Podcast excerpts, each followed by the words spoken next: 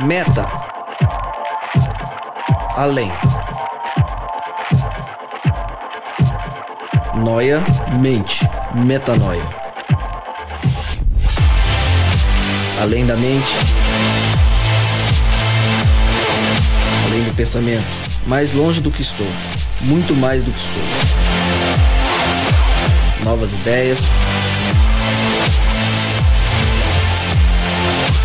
Novas convicções. Relevância.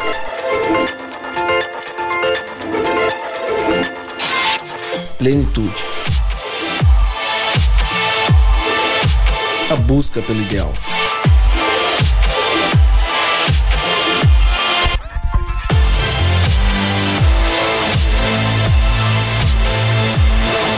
Metanoia.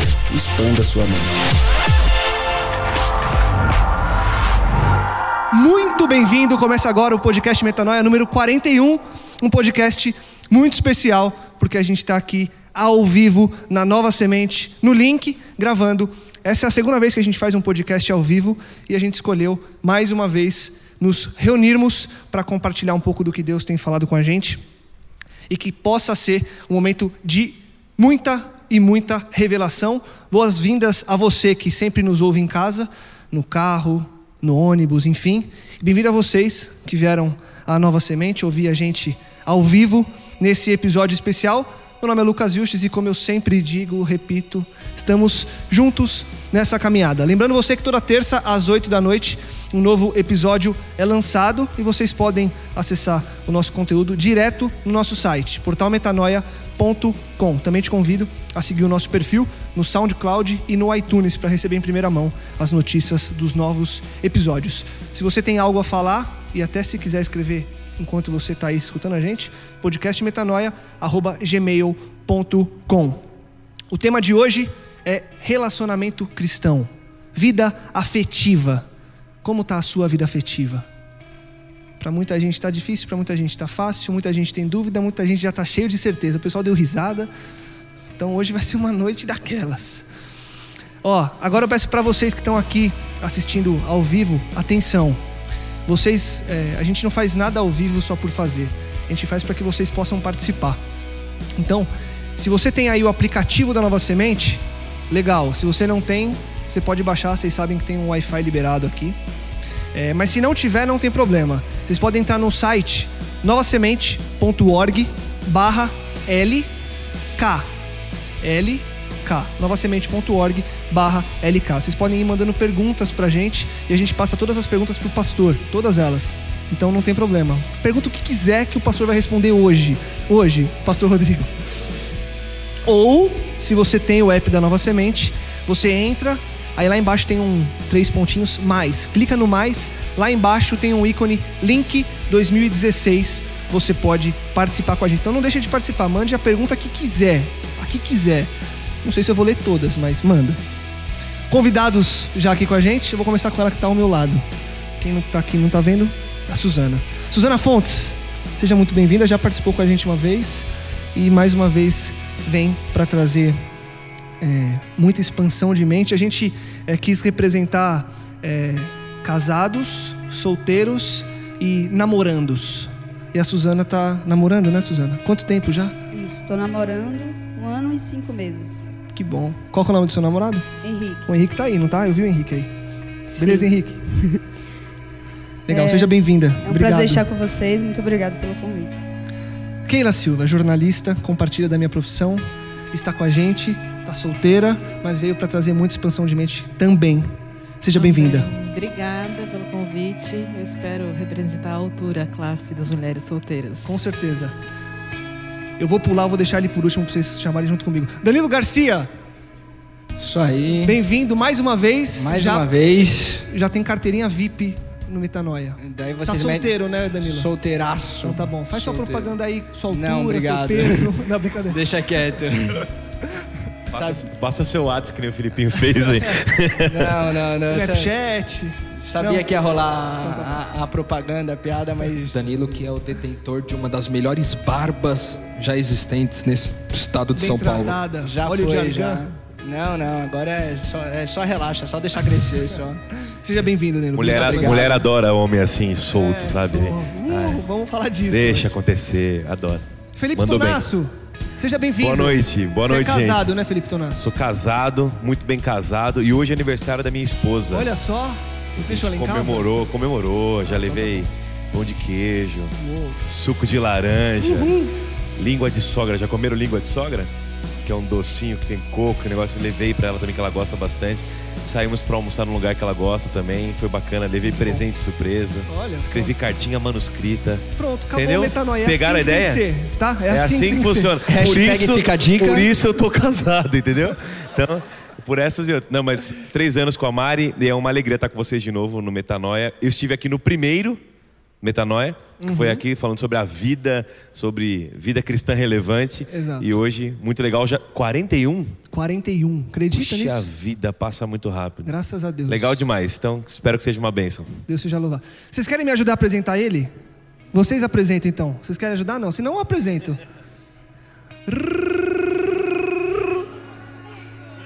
Rodrigo Maciel.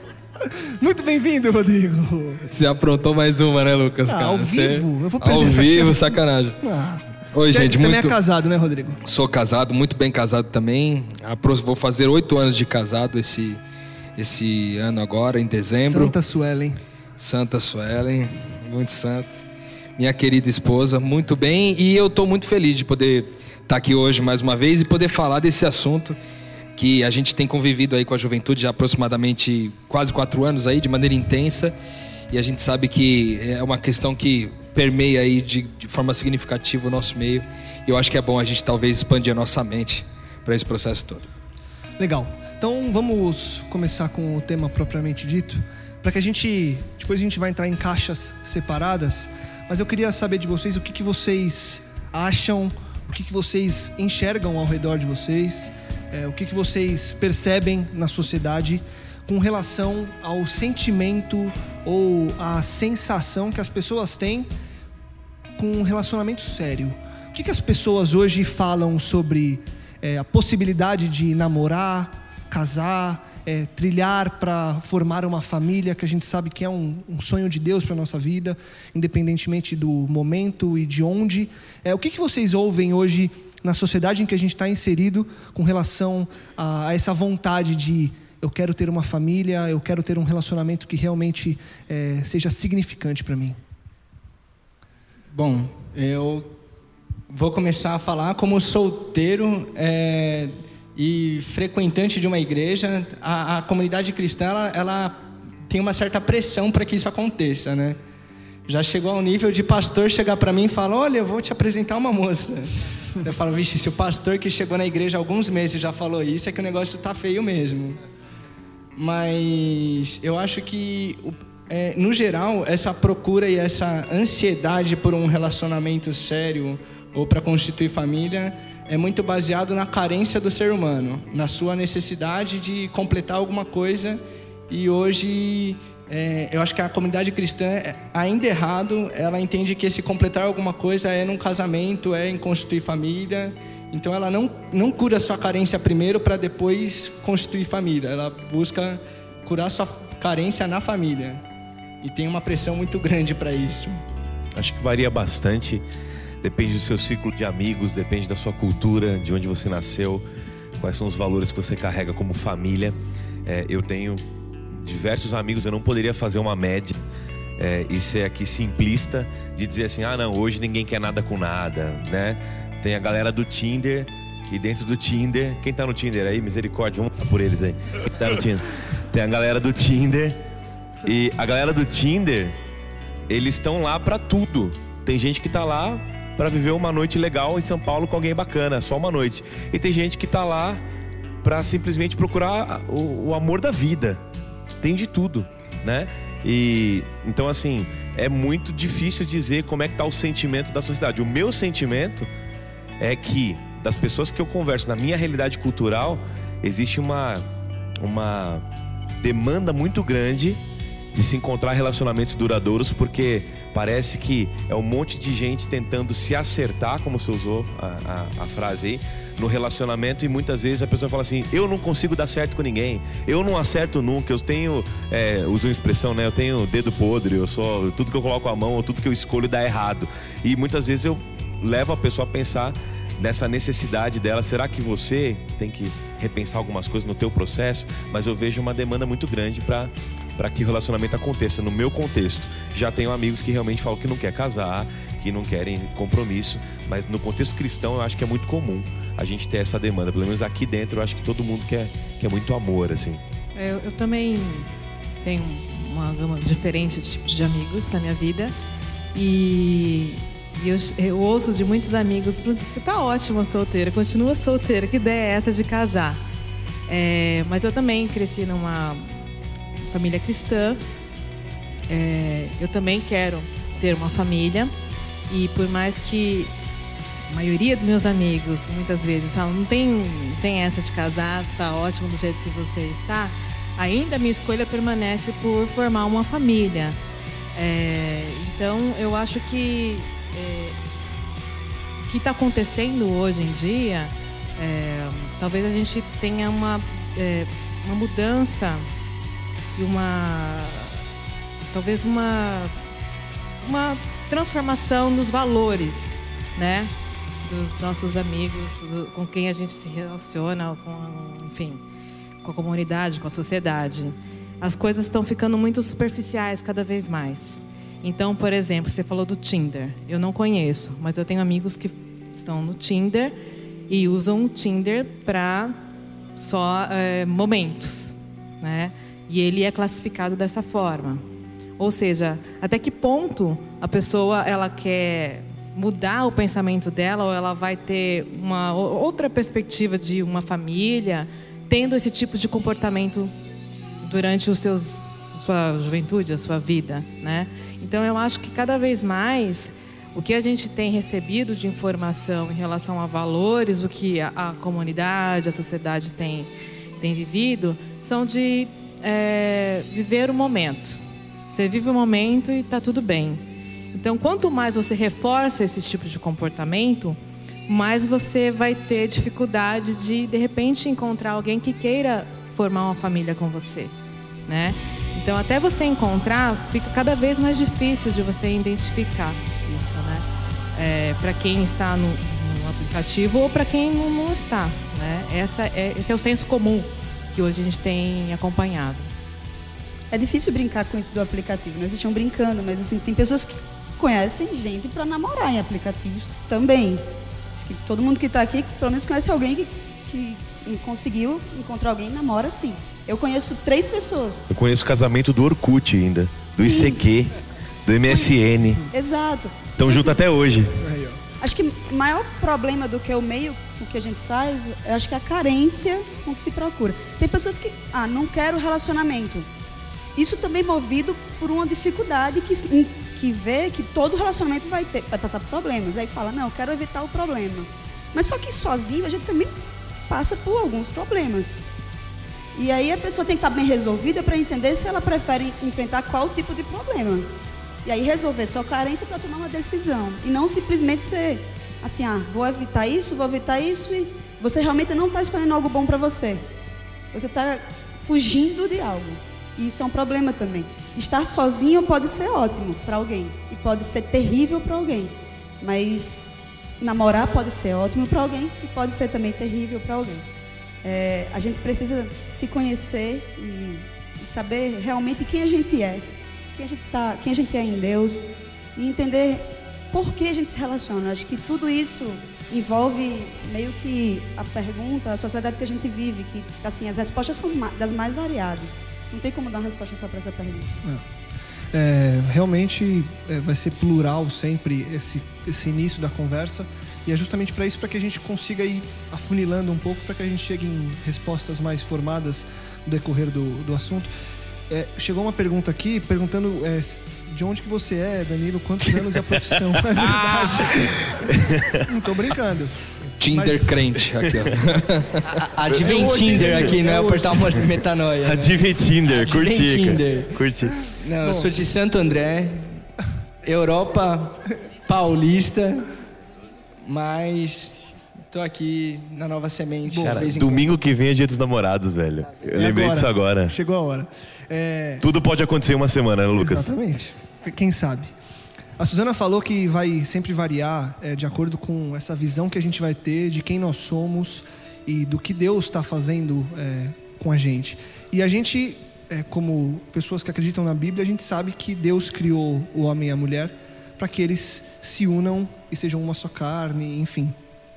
Sabendo disso, é, que o sonho de Deus é para que a gente se una, é, fica uma pergunta que não é das mais. é, enfim, não é algo raro de, das pessoas pensarem. É, quem é solteiro e entende que Deus quer que ele se una, o solteiro tem que correr atrás? Tipo, eu preciso achar um parceiro porque é o sonho de Deus para mim. Ou ele vai deixar a coisa fluir naturalmente? Como que o solteiro enxerga isso, ou existe isso, passa isso pela cabeça, ou vocês ouvem falar sobre isso? O Danilo fez que sim. Antes de o pastor falar, Não, eu só quero ouvir os solteiros, na verdade. Também, Eu sou quero ouvir solteiro. os caras que estão solteiros. é, quem trabalha com jovens de uma forma geral é muito abordado com esse tipo de, de questionamento, né? Que você fez. A gente estava num retiro que tinha diversos jovens semana passada e chegaram duas meninas para falar exatamente a mesma coisa. E assim, e ainda chegam assim e falam, mas existe mais mulher, sabe? E aí, por isso que eu falei, per, é, é, pergunta para o pastor, porque chegam muito e, e falam assim, existe mais mulher. E aí? O que é que a gente faz? A gente- nós somos cristãos, nós temos valores e teoricamente seria alguém que tinha os mesmos valores que nós. Você tá mudando a pergunta e me colocando num, num negócio que eu não mereço. Eu, eu quero ouvir os solteiros respondendo a pergunta que diz assim: Fazer um tem que com o pastor." procurar ou é só ficar de boa e, e orar? Entendeu? Então, essa é a pergunta. Depois a gente volta pra essa aí. É, eu volto a falar da carência. Essa procura incessante, ela, eu, meu, já procurei bastante, já procurei e eu vou mentir. Depois que eu me resolvi eu mesmo, eu falei, beleza, eu vou viver, vou ser Cristo e na hora que for será. É, é claro que são situações que as pessoas elas mudam ou usam para agir conforme o, o seu comodismo. Por exemplo, alguém que está na procura e está na caça mesmo, ele vai falar: não, Deus ele tem um plano, então eu tenho que procurar. Já aquele cara que ele não quer mesmo e ele está de boa, ele vai falar: não, eu estou entregando para Deus e fica de braço cruzado. Então tem os extremos, entendeu? O cara manipula o que Deus Exatamente. Não, você manipular a vontade de Deus é fácil. Você distorcer, isso a gente vê o tempo todo. Então, dep- depende muito de para quem você faz a pergunta. Eu acho assim, se é senso de Deus, se é o sonho de Deus, você tem que ter certeza de que ele está cuidando. Entende? Acima de tudo, Deus está cuidando de você. Você já se resolveu, você se ama, você entendeu que Deus te amou acima de tudo, você está pronto para amar outra pessoa. Se você não entendeu isso, é complicado. É interessante o que o Danilo falou Eu aqui. queria saber só uma coisa: busca ou não busca? Fala, olha ou não olha? Pisca ou não Posso pisca? responder, Tonás? Senta perto ou não senta? É, Então, eu acho que busca é, e porque ele não principalmente... Cara, vocês Cara, pode- são- Vamos chamar uns solteiros aí que estão mais assim desesperados pra ver se rola uma. Porque, cara. Os caras estão muito resolvidos aqui, né, Tonás? Não, você entende só, eu entendi só a resposta, Danilo. Eu tô brincando. Mas assim, você, hoje, você falou que entregou pra Deus e tá de boa. Ok. E aí? Não olha pro lado? Não dá aquela. Aí que tá. Aí é que tá. Aí que tá. Aí é que tá. Aí mesmo. É, é- é por isso que eu falei, é, a pessoa ela, ela pode manipular a pergunta para o seu objetivo. Então fala assim, você Não, não, peraí, saía- peraí. Vamos fazer assim, ó. Eu Sim ou não? Você busca sim ou não? busco. Aí, pronto. Aí, pronto. Agora, agora, É o seguinte. Por quê? Porque agora calma. Não, a gente. Não, porque é o seguinte, eu tô pensando nele falando, eu tava lembrando, é verdade, a gente manipula demais isso. Demais. É, eu, uma vez, deixa eu contar uma história, deixa eu confessar uma coisa. Uma vez uma menina me escreveu um e-mail. Eu era um pastor solteiro. E pastor solteiro é a raça, a espécie mais, assim, que sofre mais. Chega numa igreja, tá falhando aqui. Você chega numa igreja, a mãe te convida para almoçar, você acha que é só um almoço de família e tem meninas na mesa, assim. E ela vai apresentar a você, assim, olha, esse aqui é o pastor, é a fila tá ali. Então eu passei por várias situações muito engraçadas. É, um casal de idosos me convidou uma vez para almoçar. E eu fui almoçar na. Pô, um casal de idosos, né? Você vai pensar o que de um casal de idosos? normal, vai ser uma bela visita, uma delícia conversar com eles. Quando chegou lá, tinha uma menina na mesa. Um casal de idosos e uma moça. E eles falaram assim: essa moça é muito. é- ela é muito querida, ela é muito cristã, ela adora ler Ellen White. Falaram assim. Aí eu falei, nossa! Que maravilha. Ela falou, essa torta quem fez foi essa moça. Falei, falei nossa, é, passei por várias situações natural, dessas. né? E esse e-mail que eu recebi da menina, ela falava o seguinte, só pra fechar o que eu quero dizer. Ela falava assim: Pastor Felipe, na época eu tocava violão, eu tocava mais violão. Eu tive um sonho com alguém tocando violão. Tava tudo escuro, eu não vi o rosto da pessoa. E ela foi descrevendo o sonho. E aí, pastor foi e contou o e-mail gigante no final, disse assim: Pastor, eu senti que Deus falou comigo que Ele me preparou você. Falei, velho, Foi direto. quem né? é essa menina? Eu já queria essa menina na hora. Fui na hora, assim, Facebook é, porque foi Deus que falou. Então a gente tem essa, tipo, orei e Deus falou que era o cara. Então a gente consegue fazer Era isso a mesmo. Mari ou não? Não, não é a Mari. Não, não deu certo. O nome dela é Mariana, tá lá em casa hoje. É, mas não é. Então, assim, o que eu quero dizer é que a gente faz muito disso. É, de ou não procurar para falar assim, não quero e Deus vai fazer a dele, ou então colocar assim, não, Deus vai escolher alguém para mim. Eu acho que a gente se confunde nesse processo de buscar e depender. Daqui a pouco eu falo o que eu acho sobre isso. Tá, ok. O Rodrigo ia falar, eu cortei. Não, porque assim, a gente tem que contextualizar a nossa realidade. A gente entende que, quando tá- ele perguntou, você tem que sair correndo tal, atrás, né? É, eu sou mulher. Eu vivo numa sociedade machista. Se eu fizer isso, não, não vão me ver com bons olhos. Então a resposta para a mulher é diferente. Mulher Tá. responder que sim, estou buscando, pode ser que tire todas as possibilidades, né? Tem muita gente que vai achar isso que eu estou falando um absurdo. Né? Que mulher tem que sim, tem que ir à luta, tem que procurar. Mas na prática, todo mundo aqui sabe que não funciona assim. Então, a resposta, talvez para a mulher, seja: esteja disponível, demonstre. Né? É um Porque senão a buscar gente de outra maneira, né? A gente fica numa situação complicada aqui. Responde a mensagem. Responda a mensagem se você está afim ou não, né? Então, assim, é, talvez, e, e na, na questão espiritual, o que eu tenho aprendido também com as minhas amigas é que é, Deus mostra sempre. Deus mostra, Deus dá indicações do caminho que você está seguindo, se vai ser legal ou se não vai ser legal. Para isso você também precisa estar aberto para ouvir a voz de Deus, né? Ah, eu sei, eu, eu consigo identificar quando o cara é legal, quando não é. Eu acho que a gente tem, então tem que estar aberto para a voz de Deus. Eu acho que um- o Danilo quis trazer uma. Eu, eu en- eu entendi o que o Danilo quis dizer, eu acho que faz um sentido fortíssimo, né, cara? Porque antes de responder a pergunta, eu acho que ele quis dizer o seguinte: você tem que, antes de buscar, porque a resposta é sim, óbvio, vou, eu, eu, eu busco, ou como aquilo diz, eu estou disponível, atenta e sensível para tudo isso. A resposta será sempre positiva, mas há uma coisa que tem que se resolver antes. E aí eu acho que é isso que o, que o Danilo trouxe pra gente, que é a- o porquê que eu quero me relacionar com alguém, né? Por que, que eu quero ter um relacionamento com alguém? No geral é para suprir uma carência minha, para para que de fato, por exemplo, aquilo de tocar, de abraçar, do, do lance dos cinco sentidos eh, poderem ser melhor explorados e etc. Ou eh, e não só por isso, mas também do companheirismo, de ter alguém do lado, para mais uma vez suprir a minha carência ou para que eu possa traduzir quem Deus é para essa pessoa ao amá-la unicamente, né? Então eu acho que talvez endossando isso, é, se existe uma resposta, né, que é, lógico que, que, enfim, vai ter várias possibilidades, mas eu diria que antes até do buscar, diante da perspectiva do reino de Deus, eu vou me relacionar com alguém para ser Jesus para essa pessoa, literalmente, para traduzir quem Deus é na vida dessa pessoa. Então é, é- é muito louco isso, porque isso é uma subversão. Porque no geral a gente é, quer se relacionar com as pessoas é, em duas perspectivas: ou para amar e ser correspondido, ou para num processo de sedução ser provocado e retornar com algum tipo de reação, percebe? E aí nesse sentido nós vamos estar amando primeiro, porque a palavra de Deus diz que é, nós amamos porque Deus nos amou primeiro. Então eu acho que o que o Danilo quis trazer, que para mim faz todo sentido, é no nosso coração a gente estar tá disposto a amar primeiro. Sim. E amar primeiro não, não preciso de nenhum tipo de correspondência, não preciso de nenhum tipo de, de cumplicidade e não preciso de nenhum tipo de sedução, porque no sentido de que eu estou disposto a amar, independente do que vier de lá, eu estou disposto a amar primeiro, então a possibilidade de eu encontrar alguém poder me relacionar é muito forte.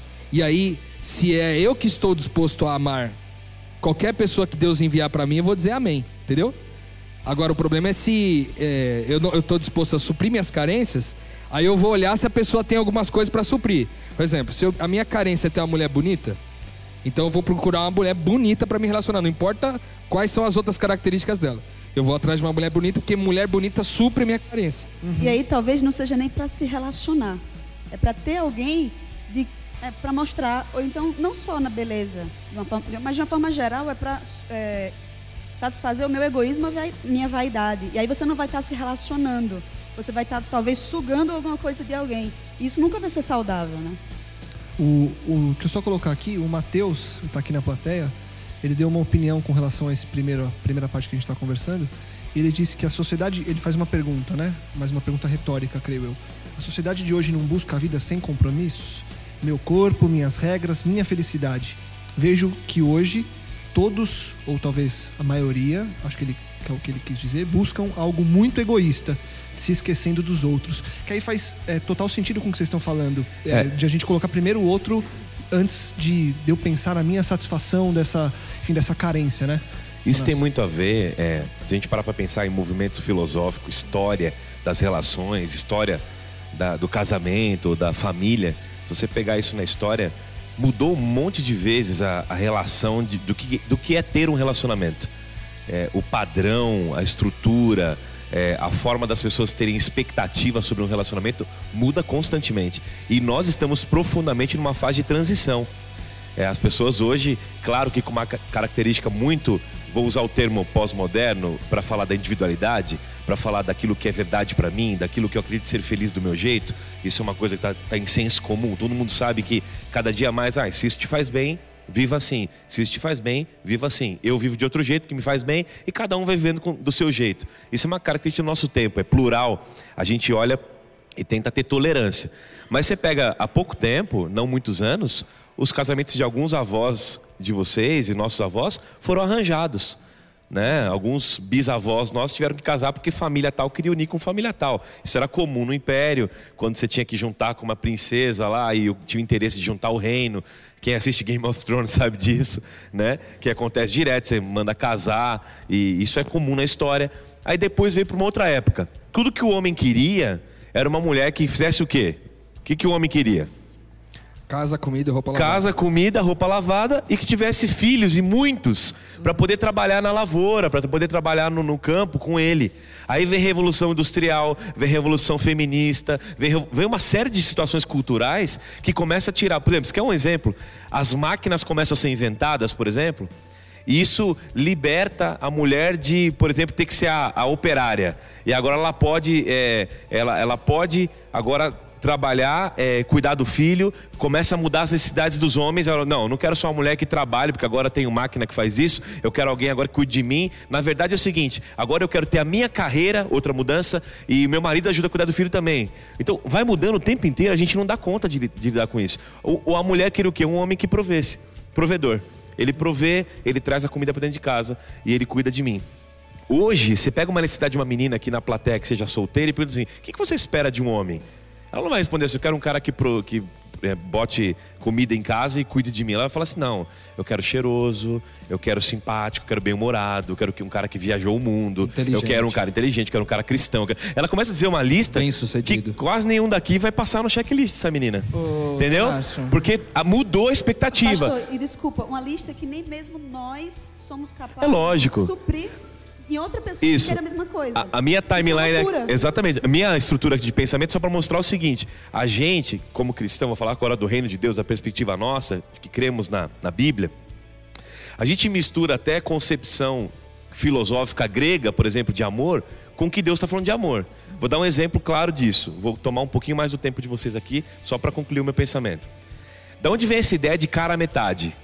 Ah, eu tenho a minha cara metade, quero encontrar a minha cara metade. Tem gente que está até hoje procurando a cara metade.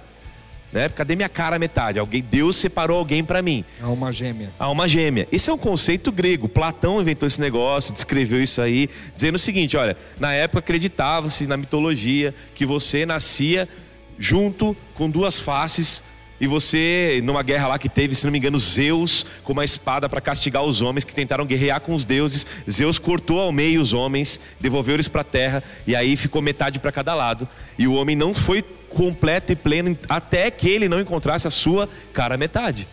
Então muitas vezes eu, eu ouço jovens dizer para mim assim: Pastor, eu orei, Deus falou comigo, aprovou aquele namoro, eu me entreguei, fiz de tudo e deu errado. Como pode?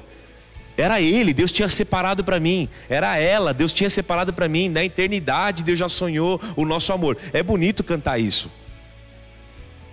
Desde antes, quando Deus desenhou você, ele estava namorando, não, né? Essa música. É. Como é que é? Não, é, é quando é música... é. Essa música é horrorosa. Não, é quando. quando não. Que será que, meu Deus, pensava quando criou você. É, você, você tinha tal, citado o Confundi as músicas. É, você citou é, uma música. Qualquer. Foi horroroso isso.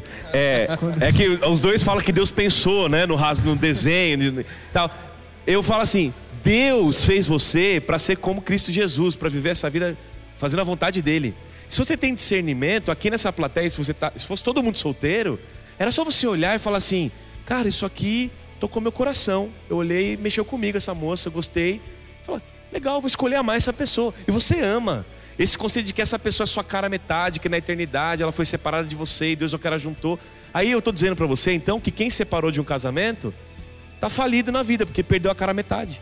Você percebe? Esse é um conceito. Que, então a gente confunde isso, dizendo assim: olha, eu estou vivendo num mundo onde eu creio que Deus me inspirou me dá sabedoria, me dá sua revelação e eu tenho opção. Eu posso escolher amar pessoas. Eu posso escolher revelá-lo para pessoas. Eu não estou escravo desse amor que estão contando que é amor. E escolher pessoas que são tão falhas como nós somos. Exato. E assim, conflitos vão existir. Às vezes, quando a gente tem essa fantasia na cabeça, aí quando vem algum conflito, a gente já fica assim, então, eu acho que não era para ser essa pessoa. Ele não é minha cara metade ainda, Exato. porque não é do jeito que eu espero. Porque percebe? se você não descobriu isso durante o namoro, que os conflitos existem, você vai descobrir depois. E aí, se você não, não colocou na sua cabeça que, olha, eu vou, como você falou, é uma escolha e eu vou escolher alguém que tem dificuldades como eu, a gente vai crescer junto.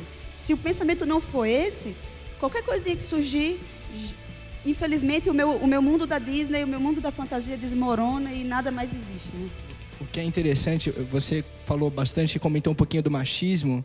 É, talvez as, as coisas no mundo profissional e tudo tenham mudado um pouco na administração do lar mudaram um pouco, mas eu vejo na questão espiritual é, ainda está muito enraizado esse machismo. Eu fui num casamento semana passada e a mulher do noivo foi orar pelo, pelo casal. E é assim, ela é uma mulher super moderna, empresária, tal, toda para frente. E ela foi, a oração dela foi basicamente assim: que o Senhor abençoe o meu filho, que o Senhor dê sabedoria para ele, que ele seja o sacerdote do lar e não sei o quê. Então, tipo, colocando toda uma responsabilidade espiritual sobre aquele casamento, sobre o homem, e, e a mulher, não, que ela deu o apoio, o suporte para ele. Então, falando um pouquinho desse relacionamento no, no quesito espiritual, falando, é, é, é bem complicado isso, porque você está procurando alguém que te completa, ou na aparência, ou no, nas ideias, no, no, em todos os aspectos, ou você está procurando alguém do mesmo reino que você, que defenda o mesmo reino que você? Uhum. É, essa é a diferença. Quando o casal junto, eles vivem o mesmo reino, talvez em intensidades diferentes, em áreas diferentes, mas eles vivem o mesmo reino. Legal. Ah, o... cê, desculpa só interromper, Lucas. Aqui, ainda dentro desse aspecto, eu acho que tem uma tem uma nuance também que a gente não falou e que eu acho que faz muito sentido. Quando a gente faz essa eleição de, de características que a gente espera de alguém, é, muitas vezes a gente fala assim, ah, eu, eu tô no reino tal, eu quero alguém do reino. Aí você fala assim, não, eu quero um, um marido crente. Eu quero que Deus mande para mim um cara que seja de Deus, que leia a Bíblia, que seja crente. Aí várias pessoas conversam isso comigo nos 1x1s da vida aí, é, que a gente é, é faz aí ao longo da semana. E eu sempre falo uma coisa para essas moças, eu digo o seguinte, ó. Eu pergunto assim: "Você quer mesmo um marido crente, cara? Será que é isso que você quer mesmo?" Que foi assim: "Faz, faz um favor para mim, pergunta para Suelen como é que é ter um marido crente." Pergunta para Suelen como é que é ter um marido que tem pouquíssimo tempo para ficar só com ela. Pergunta para Suelen como é que é quando você quer construir possibilidades de você viajar para outros países e o dinheiro que você juntou, você teve que dar para alguém que precisou mais que você. Pergunta para Suelen quando é o dia do, do casamento, dia de aniversário de casamento, e você está nos Estados Unidos fazendo um curso para ensinar a gente a respeito do reino de Deus. Então a gente fala assim: eu quero um, um homem crente para minha vida. Eu quero um cara que você quer mesmo um cara crente. E aí a gente olha para Jesus e fala assim: Jesus deixou a igreja, entre aspas, viúva aos 33 anos de idade, a sua noiva. Com 33 anos de idade. Você quer um pequeno Cristo para você? Então eu acho que isso é, é alguma coisa que. Que quando a gente faz essa pergunta e faz, não, mas espera aí, eu, eu queria alguém que passasse um tempinho maior comigo, mas não tem como só, só o domingo? Não tem como ser. Não, e o dinheiro também não pode dar uma, uma conciliada, um negócio e tal. E quando a gente faz essa pergunta, a gente olha para dentro da gente e a gente encontra motivações ruins, cara. Porque então eu não estava querendo um cara crente, um marido crente, um cara de Deus, para que de alguma forma eu pudesse contribuir no ministério dele. Eu estou querendo um cara crente para que pudesse de alguma forma contribuir na minha vida que é vazia espiritualmente. Então, é, quando a gente faz essa pergunta, quando a gente tem esse desejo, é muito bom que a gente faça esse tipo de reflexão para que a gente conheça as motivações do nosso coração. O que, que a gente quer dos nossos relacionamentos? A gente quer oferecer a gente quer tornar a vida das pessoas melhor, tão somente isso, mesmo que a vida delas não nos faça melhor no primeiro momento, nem no segundo e nem no terceiro, e talvez nem nunca. Ou a gente quer um relacionamento onde as pessoas cada vez mais contribuam para mim, para mim, para mim. Muita, muita gente, Rô, e o que vocês falaram dá gancho porque eu vou continuar aqui. Muita gente talvez concorde com o que vocês falaram, é, concorde com essa dinâmica de Será que eu quero mesmo esse homem, conforme você descreveu, que é um, um testemunho particular, é, que não necessariamente vai se aplicar a todos e a, a, todas as pessoas, todos os homens crentes, vamos chamar assim, tá? Crentes entre aspas, enfim, só porque é, é, é que virou um, um termo que muitas vezes é mal interpretado, mas crente é aquele que crê, nós cremos em Deus, então somos crentes. É, fato é que nem todos vão ser assim. Você trouxe um testemunho que é real, eu te conheço e sei que é, na sua casa acontece dessa forma. Fato é que muita gente que segue uma religião, que crê em uma comunidade, crê em talvez regras instituídas, ou foi ensinado de uma certa forma, pode ter encontrado alguém, ou não encontrou alguém e está procurando, enfim. Só que aí chegou e quando olhou, conheceu, e algumas perguntas chegaram aqui com relação a esse tema, é, essa pessoa que procurou, encontrou, se deparou com um verso que está em 2 Coríntios que diz: Não se ponham em julgo desigual com descrentes, pois o que tem em comum a justiça e a maldade, ou que a comunhão pode ter luz com as trevas, que harmonia entre Cristo e Belial, que há de comum entre o crente e o descrente. Fato é, e talvez essa pergunta seja mais teológica, porque pessoas perguntaram inclusive se é julgo desigual um casamento entre pessoas de religiões diferentes, é, não só aquele que crê com aquele que não crê. É, como lidar com isso? Isso realmente a gente tem que levar a ponta, é, a risca, a gente tem que interpretar esse texto como ele está escrito. É, é isso que a igreja, igreja como instituição, tá? Porque nós somos igreja, mas a instituição diz. Como lidar com isso nessa caminhada é, espiritual é, barra vida afetiva? Eu tô olhando pro Tonácio porque. É, Toma esse enfim. passinho, Tonácio. Não, é, para mim é muito simples. A gente tem que interpretar a Bíblia como a própria Bíblia deve ser interpretada dentro do seu contexto.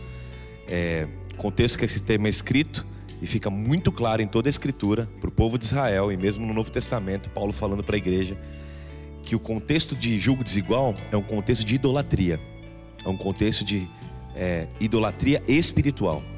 Tá? Quando eu falo de julgo desigual, eu não estou dizendo que quando você crê numa doutrina diferente, tá?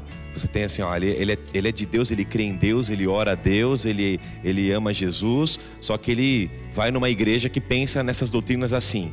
Eu também amo a Deus e vou nessa igreja aqui. A gente tem que fazer uma separação muito clara nesse momento. Existe o jeito que você crê na estrutura teológica, na Bíblia, na verdade, que você diz assim, essa é a verdade que eu tenho para mim. Existe um jeito que uma série de outras culturas creem. Quando você não tem um Deus em comum, é óbvio, todo mundo já viveu isso, sabe como é, em algum momento a linha vai se dividir. A Bíblia o tempo todo, o Espírito de Profecia é muito claro em dizer que quando você não tem como compartilhar aquilo que para nós cristãos deveria ser o mais importante, que é a verdade plena que você recebeu do Evangelho. E você não tem como dividir isso com alguém que vai viver a vida com você e, segundo a Bíblia, ser um com você. Você começou dividido na essência já. Você começou dividido na essência. Então, assim, eu já vi muito namoro missionário. Ah, comecei a namorar um cara, não sei de que religião, e quero trazer para minha religião. Porque eu quero, enquanto ele não batizar, eu não caso com ele. Acontece isso. E rola uma pressão tão grande na pessoa, pra ela casar e para ela poder batizar, que eu já vi quantos casais eu já vi que a pessoa batizou, você falou, não, tem que batizar, ela quer que eu batize, eu caso logo, aí depois já ela fica em paz. Então, percebe? Então, não pode fazer um texto como esse virar uma neurose pra gente, mas você tem que saber no que você crê e qual o propósito de Deus para você. E aí, a partir disso, você vai conseguir medir qualquer relação que você tiver. E muitas vezes, veja, você vai ter que terminar namoro sim. Para falar assim, isso aqui não tem a ver com a minha essência. Se eu levar a sério minha motivação, minha crença e pelo que eu estou no mundo, esse camarada essa menina, ela não vai compartilhar disso comigo, porque o namoro, gente, vamos lá, é para isso, não é verdade? É para saber se vai ou não vai. Noivado é para isso, é para saber se vai ou não vai. Quando você casa, você casou, você tomou essa decisão. Hoje a cultura mudou tanto que fala assim: "Não, eu vou casar, se não der, né? A gente está sempre jogando mais para frente e abaixando a norma. Então vou dizer a vocês, é, todo mundo já passou por isso, eu atendo muitas pessoas que estão vivendo isso. Quando você namora alguém que crê diferente de você, na essência do que você acredita, e a tua alma já está dividida logo no início, é óbvio que logo você vai ter problemas. Nem quando chegar o filho, que a maioria fala assim para mim: Ah, o meu problema nem é agora, pastor, agora tudo bem. Eu vou para a igreja e ele não vem. Eu fico em paz. Porque ele até apoia que eu venha, ele gosta que eu venha, ele adora que eu seja crente. Eu, eu ouço isso. Ele adora que eu seja crente. Só que assim, quando eu volto para casa, ele está lá fazendo as coisas dele. De vez em quando, dependendo do dia de guarda que ele tem, do que você tem, a gente até choca a nossa agenda, mas ainda assim ele entende. Mas pastor, quando nascer meu filho, ele vai ser educado lá vai ser educado assim? Qual a influência que eu quero ter no meu filho? Então você tem que pensar nisso tudo agora. A Bíblia é clara em dizer que o conceito do jugo desigual é para idolatria. Porque eu já vi até gente dizendo que jugo desigual é rico com pobre, é etnia diferente. Ah, isso é jugo desigual. Não, a Bíblia não fala que jugo desigual é isso. Jugo desigual é questão de idolatria. É quando a pessoa não tem o mesmo Deus que você, não tem a mesma crença que você. E se você acha que os teus valores, a tua doutrina, a tua teologia é tão importante quanto isso, fique com a sua doutrina e com a sua teologia. Por que eu estou falando assim? Porque tem gente que crê diferente aqui. Tá? No Adventismo, a gente tem a revelação da Bíblia e a gente também tem conselhos muito claros dizendo que a gente compartilha de uma visão de mundo, de uma doutrina clara. E quanto mais você puder viver isso e compartilhar isso com alguém, é importante. Então, tome a sua decisão antes de escolher uma pessoa. Quem você é, no que você acredita e por que você acredita. Eu. Desculpa, eu queria dar só um, um semi-contraponto ao que o Tonasso disse aqui. Por que, que eu digo semi? Porque o Tonasso falou uma coisa que faz muito sentido, que é esse lance do que a Bíblia está tratando de jogo desigual. Ele está falando do ponto de vista de idolatria. Tipo, o cara, você. E, e, idolatria pode ser. Cara, pode ser tantas coisas. Mas assim, até você mesmo pode ser um idólatra, né? Mas falando de idolatria propriamente dita, de religiões muito diferentes, do cara que crê, sei lá, o cara é satanista e você é cristão. Tipo, nunca vai dar certo, entendeu? Isso é um jogo completamente desigual. Mas tem um texto bíblico que eu queria trazer para vocês de reflexão para vocês entenderem o seguinte: há um, há um dilema que ele é tratado de maneira histórica já há muito tempo, e acho que a gente já citou isso em algum dos nossos metanoias passados, que é o seguinte: num copo de água pura, quando cai uma mosca nesse copo d'água, é a mosca que suja a água pura ou é a água que purifica a mosca? No reino que a gente vive hoje, no império que a gente vive hoje, aquilo que não tem a ver com o reino de Deus, no anti-reino, é a mosca que suja a água. Mas no reino de Deus é a água que purifica a mosca. Então qual que é o problema muitas vezes da gente entrar num relacionamento de alguém que não é idólatra, mas ainda não crê nas coisas que eu creio? É porque eu mesmo não estou seguro no que eu creio. E aí a água não é pura, ou seja, eu mesmo não estou seguro do reino de Deus, eu mesmo não entendi a graça, eu mesmo não estou vivendo discipulada e eu quero que outra pessoa entenda, cara, não vai dar, isso naturalmente não vai funcionar. E aí tem um texto bíblico aqui que está em 1 Coríntios 7, 12 em diante. Ele vai dizer o seguinte: ó, Aos outros eu mesmo digo isto, não o Senhor. Se um irmão tem mulher descrente, e ela se dispõe a viver com ele, não se divorcie dela. E se a mulher tem marido descrente e ele se dispõe a viver com ela, não se divorcie dele, pois o marido descrente é santificado por meio da mulher, e a mulher descrente é santificada por meio do marido. Se assim não fosse, seus filhos seriam impuros, mas agora são santos. Todavia, se o descrente separar-se, que se separe. Em tais casos, o irmão e a irmã não ficam debaixo de servidão. Deus não nos chamou para viver em servidão, mas para vivermos em paz. Você, mulheres, como sabe se salvará o seu marido? Ou você, marido, como sabe se salvará a sua mulher? Então, esse texto ele dá um endosso dessa questão de que nós somos essa água pura. Lembrando que a raiz do texto de jogo desigual está falando de extrema idolatria, correto? Então, quando há uma simples divergência de pensamento, às vezes o cara não crê é, em Deus, mas ele também não crê em nenhum outro Deus. Ele não idolatra ninguém. Idolatra do ponto de vista de escolher um Deus, né? Porque muitos de nós, mesmo crente, por exemplo, idolatramos o dinheiro, mamão. Muitos de nós. Mas nós não estamos falando nesse ponto, nós estamos falando do ponto de vista de escolher um Deus. Às vezes o cara não escolheu um Deus ainda. Ele está num processo e você está se relacionando com ele. Aí você fala, não, eu vou largar do cara? Não, esse texto bíblico diz: como você sabe se você não vai salvar o cara?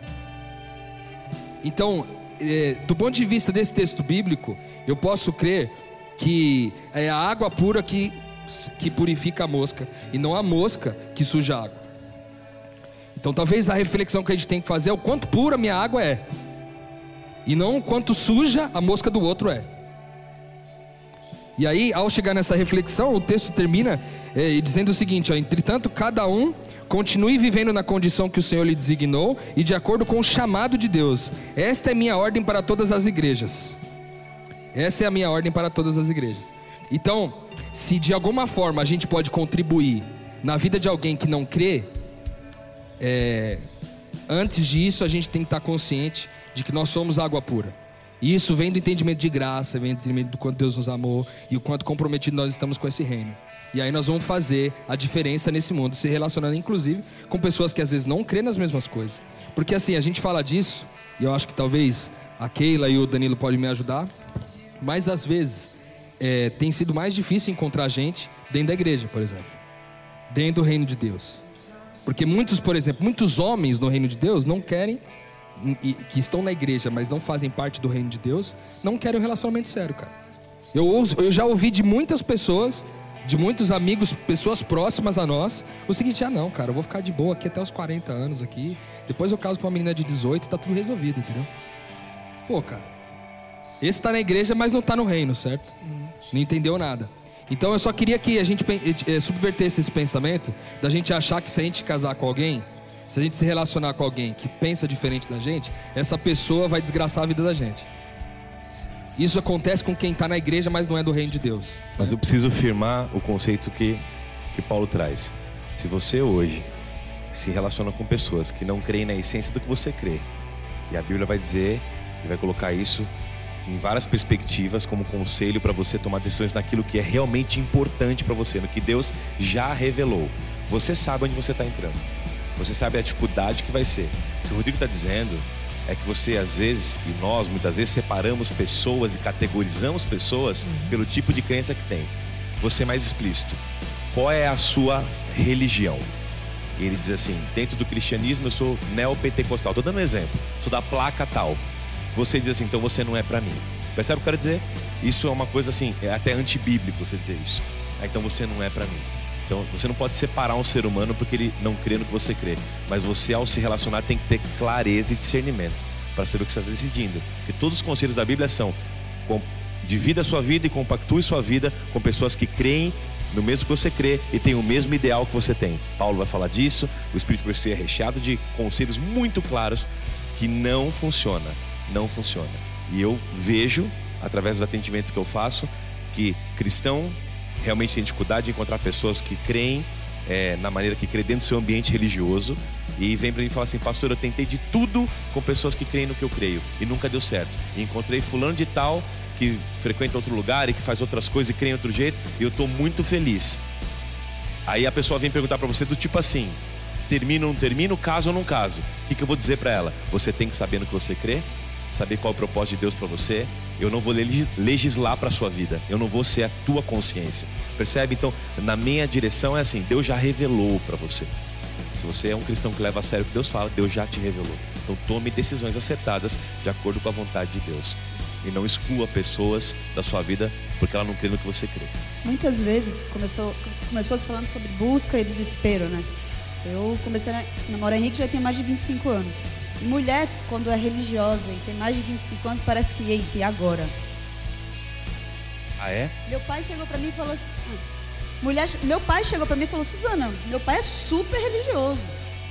Por que você não veio fora? Seu, eu, eu, eu, eu, trabalho na área do direito. Por que você não veio no seu trabalho? Sabe? E, e assim, às vezes até os conselhos vêm nesse sentido. Como se o Danilo falou um pouco sobre isso, na né? pressão de você encontrar alguém. Mas, como você está falando, se você age por convicções, você não vai é, atrás de alguém por desespero. Exato. E aí, o problema é, não necessariamente se a pessoa crê hoje do jeito que você crê, que você pode encontrar alguém que está numa placa da mesma igreja que você e não crê do mesmo jeito que você. Claro. Isso também existe. Ou não viveu o que você quer viver. Exatamente. Só que é mais qual, por qual convicção, por, pelo que você está sendo movido. É, essa é uma pergunta que a gente tem que se fazer, é uma pergunta muito importante. Por que você está com essa pessoa hoje? É simplesmente você está com medo de ficar sozinho? Porque ficar sozinho estava difícil demais? Porque você tem que ter alguém com você? Porque realmente está movido pela convicção de que você vai conseguir é, realmente viver um relacionamento, que é entregar. Não simplesmente sugar alguma coisa de alguém. E assim, se a gente vive por essa convicção, quando aparecer alguém que, na, que muitas vezes não é alguém que a gente, aquela pessoa que vai cumprir o, o checklist que eu fiz. Porque chegam jovens falando para a gente, acho que para você também, né? Para mim muito. Olha, aquela menina até que é legal, mas ela não tem isso, isso, isso que eu gostaria que uma mulher tivesse. Mas aquilo que você gostaria que uma mulher tivesse, realmente vai ser bom para você? É, a gente tem que ser movido por convicções. Eu acho que o Metanoia fala muito sobre isso, né? E se realmente o reino de Deus está em mim, vamos deixar que o Espírito Santo me deixe ser movido por convicções. Entender que conflitos vão existir, as pessoas não vão ser perfeitas. Mas mais importante do que ela cumprir aquela lista de desejos que eu tenho, é alguém que saiba, que consiga conversar comigo até que a gente consiga realmente é, resolver as dificuldades que aparecem. Uhum. Porque no, no, final das contas, é, o reino, ou o pensamento, ou o julgo desigual vai ser resolvido em muitos casos com conversa, porque dentro da mesa própria da igreja eu posso ter julgo desigual. É, mas eu posso sair disso. Eu posso sair disso realmente com esse amor que excede todo entendimento e o amor de Deus primeiro em mim, que me modifica e me ajuda a amar o outro e entregar, me entregar para o outro também. Eu acho que algumas coisas é, a gente percebe. Ontem mesmo a gente estava falando sobre isso na festa da amizade, né? A gente tem uma questão real que é a desproporção na nossa comunidade, na sociedade também. Existe mais mulher para menos homens, né? Até no censo IBGE prova isso. Ontem tinha 35 mulheres e 8 homens. É.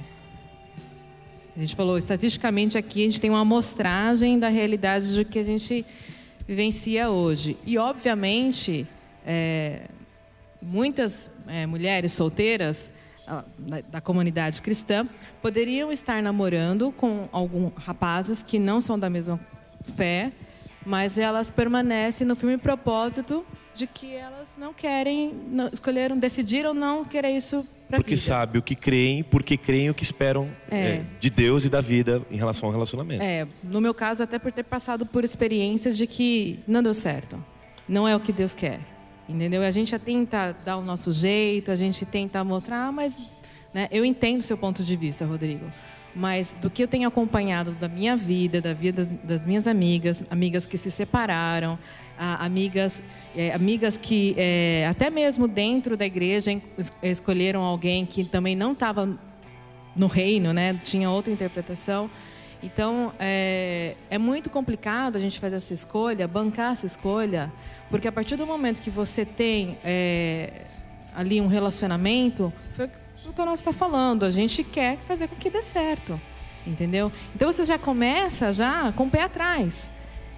A possibilidade, a perspectiva, da expectativa de que talvez Mas, mas, por exemplo, você, você acha que é, os dois lados, vamos supor, de uma maneira bem objetiva aqui, ó. Duas pessoas que fre- frequentam esse lugar, que nós estamos aqui, duas pessoas que frequentam esse lugar, que creem nas mesmas coisas, etc., criam um ambiente favorável para o casamento nascer? Você acha que esse ambiente favorável, se, se é que é criado, ele, ele, é, ele é o que vai dar o tom de se vai dar certo ou não? Porque veja bem, por que, que eu te fiz essa pergunta?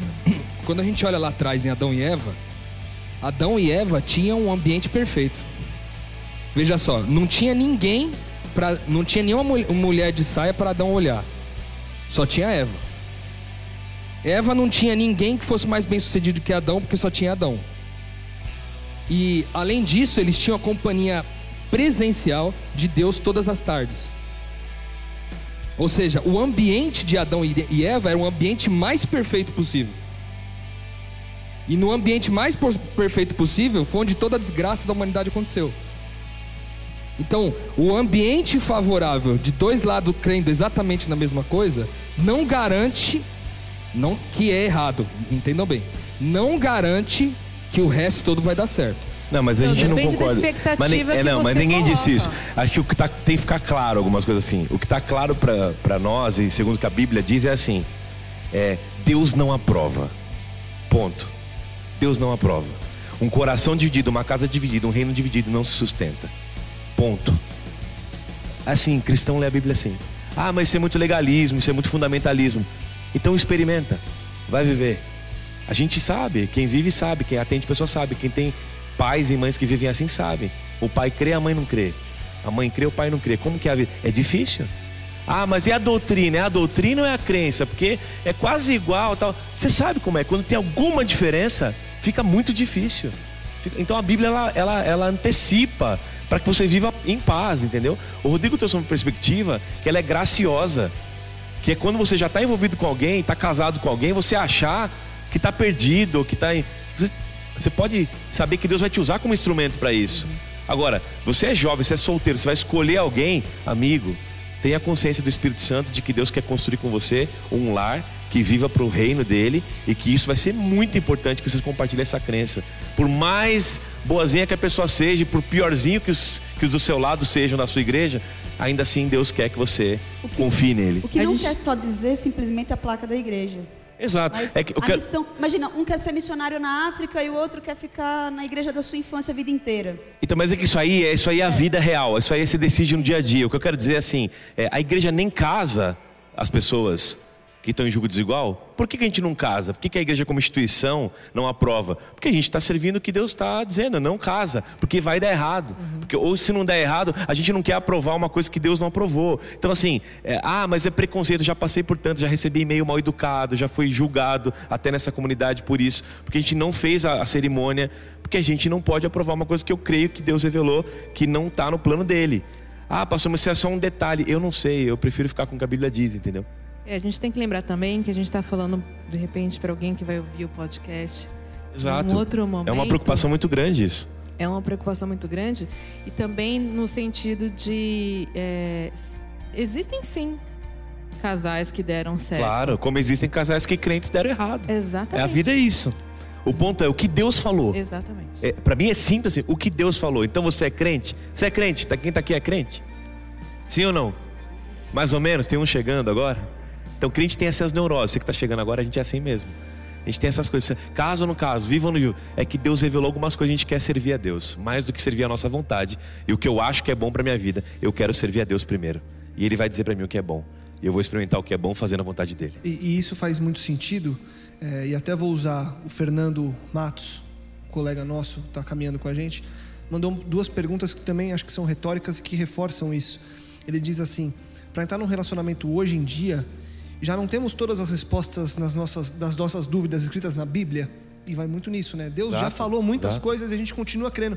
Ah, não, mas. Porque a pessoa que faz essa pergunta é porque ela achou alguém e acha que aquela pessoa é certa. E vai também lá atrás, onde o Danilo falou. E a gente entende, é muito difícil viver hoje, né? É Exato, difícil. Exato. E aí o, o Fernando continua e diz assim: então por que muitos jovens fazem orações esperando respostas com sinais miraculosos em vez de buscar respostas na palavra revelada? Ok. É, e faz muito sentido com o que a gente trouxe hoje é, nessa caminhada que a gente teve. só para antecipar antes de vocês falarem, a gente previa falar de é, caixas específicas, falar sobre é, especificamente o um namoro, falar sobre especificamente o casamento, e a gente provou hoje por A mais B que só esse começo já vale a pena porque a gente já está quase a uma hora conversando. Então já fica aqui para os próximos podcasts, você que está ouvindo a gente, vocês que estão aqui com a gente ao vivo, a gente vai continuar o tema relacionamento. Danilo. Só para concluir, e já que o, o, a ideia era eu representar a parcela solteira, eu falo para os solteiros, eu falo, meu, aproveita. Você tem uma, uma possibilidade de hoje viver Cristo de forma intensa, é, sem se, às, às vezes assim, sem ter essa preocupação de muito dialogar com quem está do seu lado, não é questão de vamos ou não vamos, vamos para a África ou não vamos, não. Se meu, você está afim de ir para a África, você pode, vai, cara. Ou você está vendo alguém passar necessidade do seu lado, seja Cristo para essa pessoa, entendeu? Você tem essa possibilidade de ser Cristo intensamente, sem ter essas inúmeras preocupações que a gente falou aqui da vida dois. Então aproveita. Estava pensando aqui para as últimas considerações, né? É, eu quero falar com o público solteiros, meninas, rapazes. Eu acho que, em primeiro lugar, o que a gente tem vivido, toda, seja qual for a motivação, a, a sua busca, né? Por carência, porque precisa casar, por pressão da sociedade, por N razões, é, o meu desejo é que você seja um, um solteiro feliz, que você seja um solteiro bem resolvido porque Deus sabe todas as coisas. Se ainda não apareceu a pessoa, é, Deus está sabendo também e Ele está vendo por você. E se você acredita nesse Deus, esse Deus que te criou, que te planejou, então fique em paz e viva bem e sorria e curta a sua solteirice. Legal. Legal. Falar pelos casados, para fechar. É, o casamento na minha vida foi o maior presente de Deus. Foi onde eu aprendi profundamente qual era o meu chamado para ser cristão. Perdão, aprender a perder as discussões, aprender a não ter razão, aprender a amar e estar disposto a pedir desculpa primeiro, aprender a compartilhar a vida, compartilhar alegria, compartilhar sonho. A gente está sonhando em breve em ter filhos, e aí parece que a natureza divina vem mais intensamente, você gera filho, que ele fez isso conosco, né? a imagem dele sendo formada, a gente podendo continuar criando. Então, assim, não perca esse sonho, não deixe a sociedade, o inimigo roubar o sonho de uma família da tua vida. Quando eu falo da oração, é porque eu sou fruto disso. Foi quando eu rendi minha vida, depois de ter aprontado muito, batido muito a cabeça, eu entreguei para Deus. Eu senti Deus me mudando me transformando, transformando o meu olhar, a minha expectativa sobre as pessoas, sobre a vida. E aí eu consegui estar pronto para amar alguém. E escolhi fazer isso. Então muitos de nós a gente está orando para Deus resolver nossos problemas, quando Deus quer resolver você. Deus quer resolver você. Não é o problema de eu não ter alguém. Ele quer te resolver. Para você falar, puxa, entendi meu sentido agora da vida. E eu quero agora poder dividir isso com alguém. Aí ele vai te deixar pronto. Então, de repente, tua oração seja: Deus, me resolve me ensina o que é amor. Eu quero saber do teu amor para aprender a amar alguém. E aí escolhe, escolhe, escolhe alguém e ama como Cristo amou. Não tem como dar errado. E Deus realiza milagres quando você toma essa decisão. Eu casei há seis meses e vi dentro de casa e presenciei casais também nesse período de pré-casamento milagres acontecendo. E não porque, é, enfim, porque só ali há milagres, há milagres em todos os tipos de relacionamento. Mas eu creio que o que o Tonas trouxe dessa autorresolução para aí então você completar alguém é, e você ser essa forma de completar alguém é, há Deus porque há a revelação do amor, há a revelação de quem Deus é, há a revelação do plano de Deus para nossa vida e os milagres acontecem, a casa é constituída. Hoje eu também, como eu falei pouco, é, eu também sou muito bem casado, amo minha esposa, ela me completa e eu busco. Você fez meu casamento, Felipe, e eu lembro de você ter falado que algo que você falou hoje, que a gente compartilhou de amar primeiro. O Wallace fez uma música sobre isso também no meu casamento. E hoje o que mais me motiva é essa busca de amar primeiro todos os dias. E acho que isso independe de ser casado, estar namorando ou estar solteiro. É, a gente busca amar primeiro quem está à nossa volta. E no casamento especificamente, há o milagre dessa revelação de quem Deus é, porque eu creio e tenho absoluta certeza que Deus planejou aquilo que hoje, graças a Ele, a minha casa está se tornando. A gente sonha junto, a gente tem planos juntos e é uma coisa maravilhosa e eu não trocaria isso por nada, Rodrigo. Ô Lucas, eu só quero falar porque senão vocês vão me complicar, né? Vocês fizeram quase uma declaração aí, você, Tonaço e. Ah, vai, então vai. Foi Eu muito esperto. Cara, você foi muito sábio, muito sábio. Você foi muito sábio. Brevemente, quero falar da minha esposa, que eu não sei onde ela tá aqui, deve estar escondidinha. Mas ela sabe Ela que você deve tá estar aqui. Mas ela sabe. É, diferente um pouco de vocês, assim, eu era o lado ruim e fui durante algum tempo o lado ruim do meu casamento. Você era mosca. Eu era mosca. Uma, uma mosca bem grande, acho que uma varejeira. Uma moscona. Eu era uma varejeira. Daquelas bem verdes. sabe? copinho de água Um pequenininho. copinho de água bem pequenininho, com minha esposa bem pequenininha. É, mas, de fato, é, eu pude experimentar no meu casamento que o amor de um Cristo, que a Suelen, sem saber toda a teologia do pequeno Cristo naquele momento, que a gente não, não tinha essa revelação, a Suelen foi um Cristo para mim. E, e muito por causa do quanto ela me amou, eu pude entender o quanto Deus me ama. Eu pude ver Deus na forma de como minha esposa me amou durante todas, todos esses anos, com tantos erros que eu cometi, com tantas faltas que eu cometi. E hoje eu posso dar graças a Deus porque eu tenho um casamento muito bem, muito feliz, muito bem constituído, mas que passou por diversas dificuldades. Afinal, são oito anos de casamento. Passamos por algumas dificuldades e em todas elas, eu acho que ela foi o Cristo e eu recebi essa bênção de ter um Cristo em casa, e por causa disso eu pude ver quem Deus é, e vendo quem Deus é, hoje eu posso amar como Deus ama, da mesma forma que ela me amou primeiro. Então, a gente ama porque alguém nos amou primeiro. Que se você não for aquele que, que é amado pelo seu cônjuge dessa forma, como um pequeno Cristo, tenha certeza que Cristo te amou assim. Mas tenha convicção de que você é o pequeno Cristo na vida de alguém. E dessa forma, como na minha vida, como no meu casamento, você pode salvar a outra pessoa, santificar a outra pessoa, pelo simples fato de você, como filho de Deus, estar dentro de um relacionamento, fazer dele algo realmente, uma entidade, um- uma sociedade de Deus mesmo, uma família de verdade, uma tradução de quem Deus é nesse mundo aí.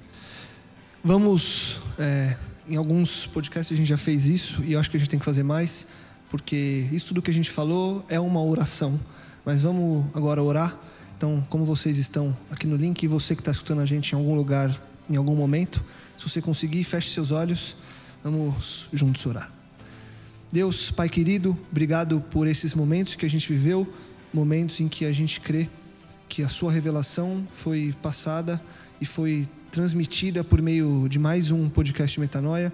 A gente agradece pelo privilégio que é poder compartilhar do reino de Deus. E a gente ora hoje, Senhor, para que todos nós, solteiros, namorados, casados, noivos, enfim, independentemente do estado civil, todos nós possamos amar primeiro, possamos entender o que é o amor, possamos entender quem você é, Pai, e quem nós somos em você, para que dessa forma possamos refletir o Cristo, sendo pequenos cristos nesse mundo, para que sim, uma vida afetiva ela revele quem o Senhor é, porque acima de tudo, mais do que o mundo prega de buscar alguém que te faça feliz, o relacionamento é uma forma que o Senhor sonhou de nós, como família, mostrarmos quem o Senhor é e quem nós somos em Ti, Pai.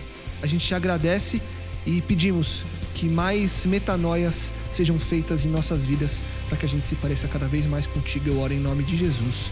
Amém. Obrigado você esteve aqui com a gente no link. Obrigado você que escutou mais um podcast Metanoia. Volto a fazer aquele convite de sempre. Mande seu e-mail para nós, podcastmetanoia.gmail.com. Danilo, Felipe, Rodrigo, Keila, Suzana, muito obrigado. Foi um prazer a gente ter esses momentos juntos. Compartilhe, divulgue e ajude que mais pessoas também possam expandir a mente. Semana que vem tem muito mais podcast Metanoia. Metanoia, expanda a sua mente.